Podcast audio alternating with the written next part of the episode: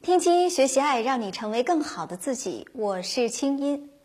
从刘强东和奶茶妹妹大婚，到黄晓明和 BB 的世纪婚礼，让人更加领会到这啥才叫才子佳人强强联合，那绝对是门当户对呀。其实呢，媒体已经就这两对儿从多角度进行了对比，比如说俩人的知名度、经济实力和交际能力。再一次证明，在婚配这件事儿上，成功也是绝非偶然的。说起门当户对这事儿啊，有人会觉得，嘿，这是老理儿；但有人会觉得这并不 out，反而呢，越来越屡试不爽。不过呢，现在大家所说的门当户对，已经不仅仅是传统意义上的经济实力和社会地位的对等，还包括教育背景、生活方式和三观等方面是不是契合。但是，也有人认为呀，爱呢是可以战胜一切的，门不当户不对又有什么关系呢？王子和灰姑娘那才叫真爱。因此啊，那些关于门当户对的讨论，无论是线上还是线下，这口水仗从来没有停过。那我们究竟该怎么去理解新门当户对呢？它究竟有多重要呢？有没有可能在恋爱阶段就发现两个人已经是门不当户不对了呢？也许啊。你现在就处在这样的矛盾当中，我们来看看 S 小妹又发生了什么。重要的不是结婚，是有爱的能力；重要的不是跟别人比，是做好你自己。我是主播，我是心理治疗师，我是清音。哎，喝吧，他呀就是我们小区的保安，嗯，你见过的，上次还跟我们一起搬东西来着。我说：“亲爱的，你怎么找一个保安？找什么不行？找保安啊？你是不是要气死我？他人好啊，上次过节他还给我送饺子来着呢。宝贝儿啊，饺子就把你给收买了啊！你知不知道这保安一个月他挣多少钱吗？啊，连你一个月零头都不够，你知道吗？我又不是跟钱谈恋爱。哎呦，我这是说什么？是你们是不是跟钱谈恋爱啊？但是你俩不得一起花钱吗？你俩得一起生活，对不对啊？”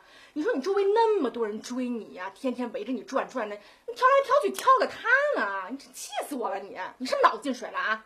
我看我看看脑子进水。行了，你别阴阳怪调的。我哪次谈恋爱你不这样数落我？哎呦，亲爱的，哎，我真是不知道怎么跟你说了。是我我我真的不是说数落你啊，咱们捋一捋。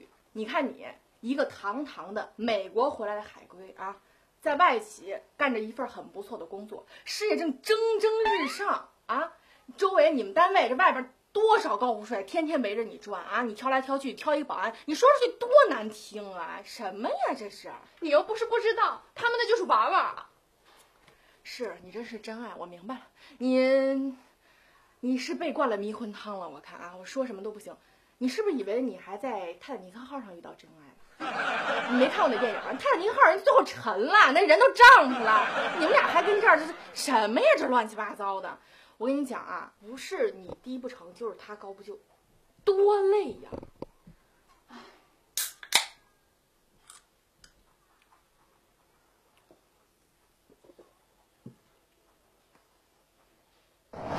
本期节目，青音姐请来了北京大学精神卫生学博士汪斌老师，告诉你如何理解门当户对。哎呀，我们这 S 小妹真是个活宝哈！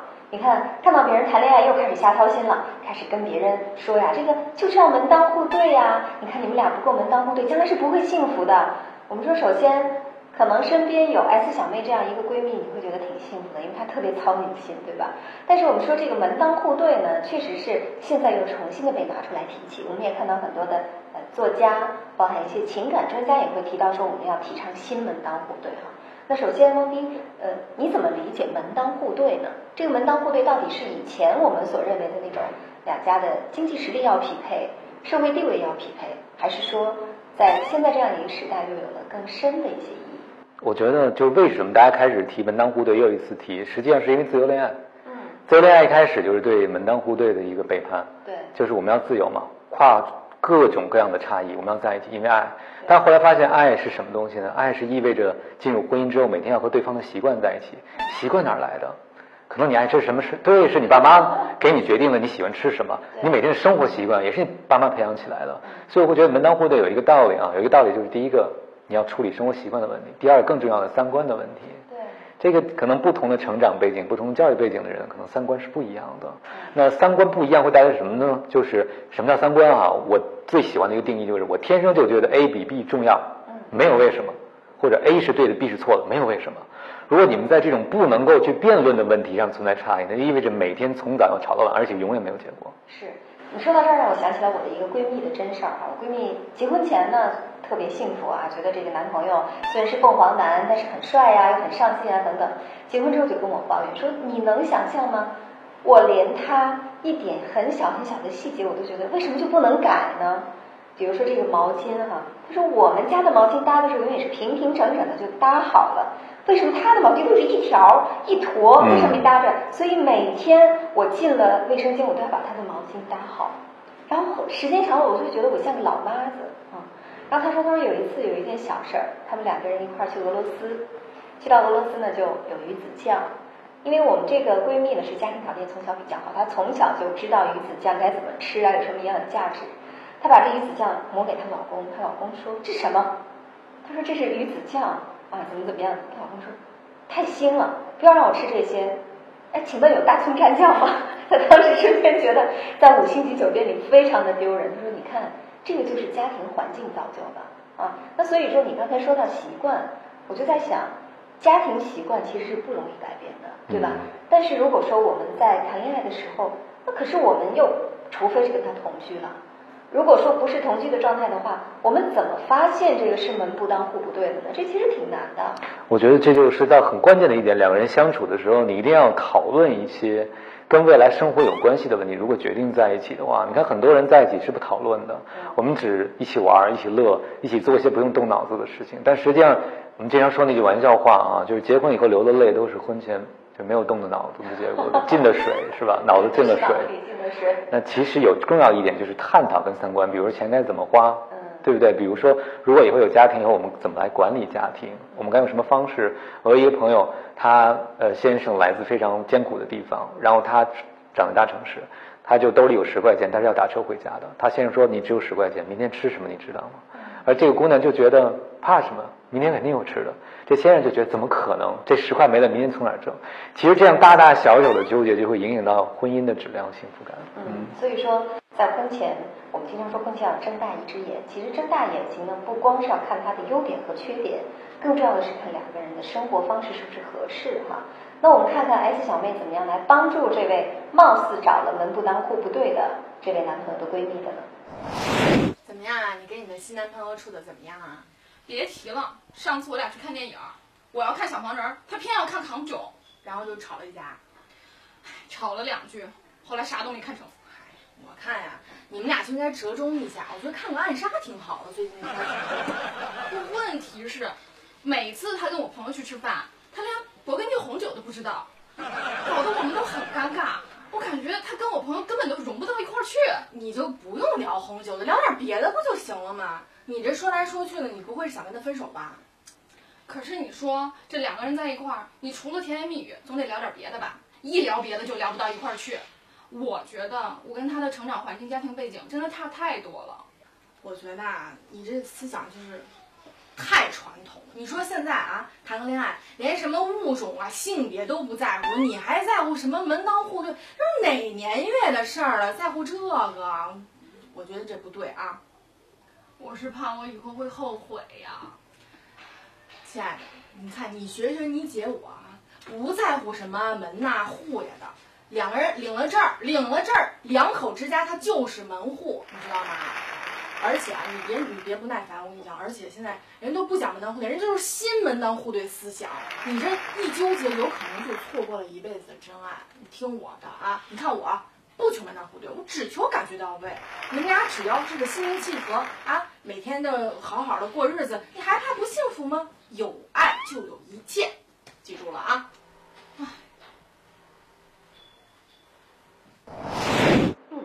我们需要给 S 小妹拍拍手，确实是因为有生活经历，所以呢，这次给闺蜜支的招，我觉得还算挺有用的。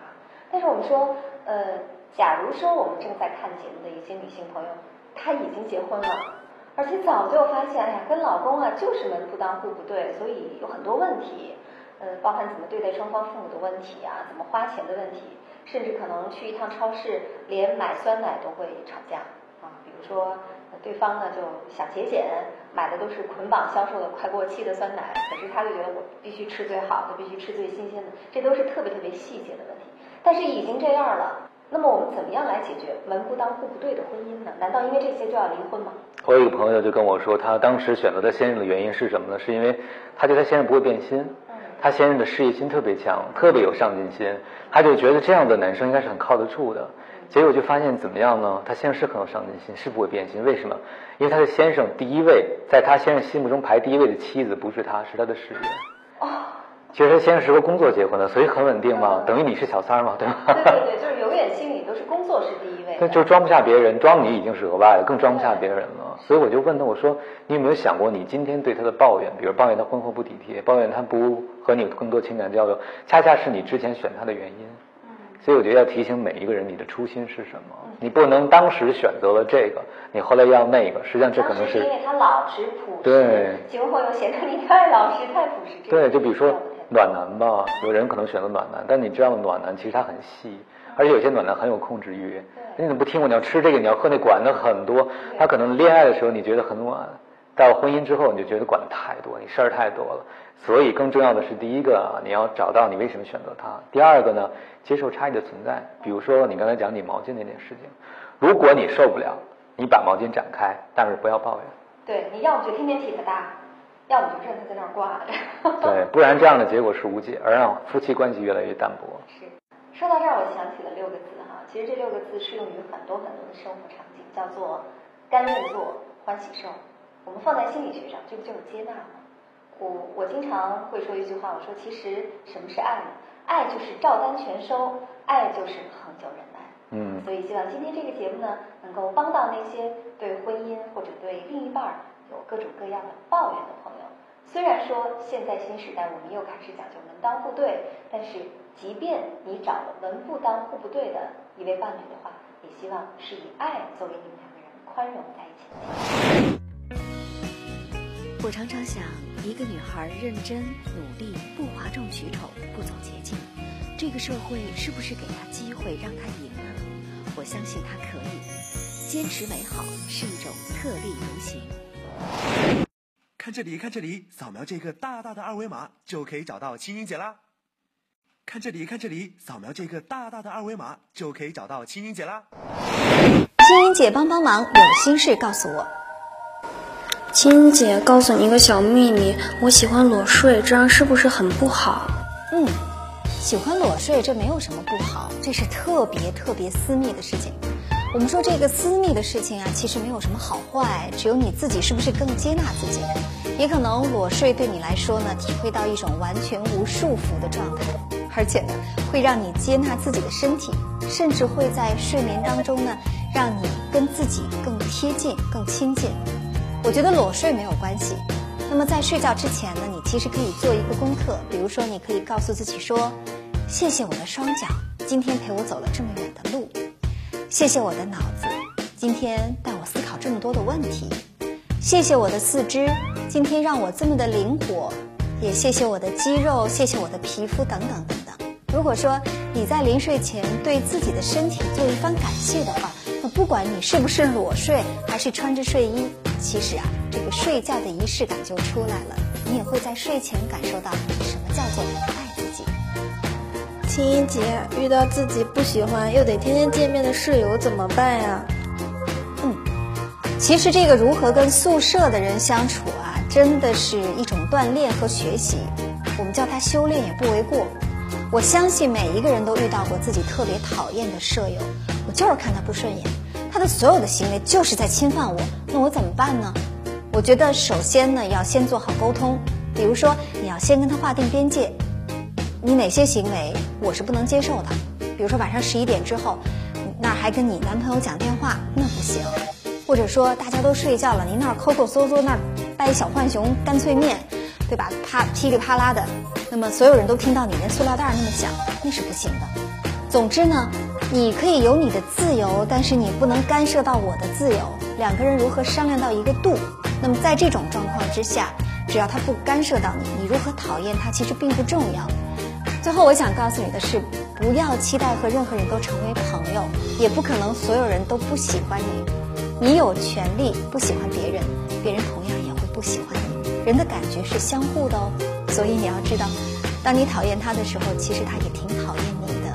那么关系如何去维持呢？还要靠你自己的智慧。好了，我们今天的节目就是这样。欢迎添加我的公众微信“清音”，到公众号右下角的音符社区或者百度贴吧参与话题讨论。你留言我有奖。与此同时，你还可以给我的公众号发来语音留言，我挑选之后在节目中最后为你解答。我是清音，祝你好心情，我们下次聊。想跟青音姐说说你的心事，就可以现在打开手机的微信，点击右上角加号，在查找公众号中输入“清音”，记得是青草的青，没有三点水，音乐的音，添加就可以了。清音工作室祝你好心情。本节目音频已独家授权蜻蜓 FM，并在全国三十家广播电台和九十六所高校同步落地播出。手机下载蜻蜓 FM 搜索即可收听，并且搜索微信公众号“清音”即可收听每天晚上清音姐送出的晚安心灵语音。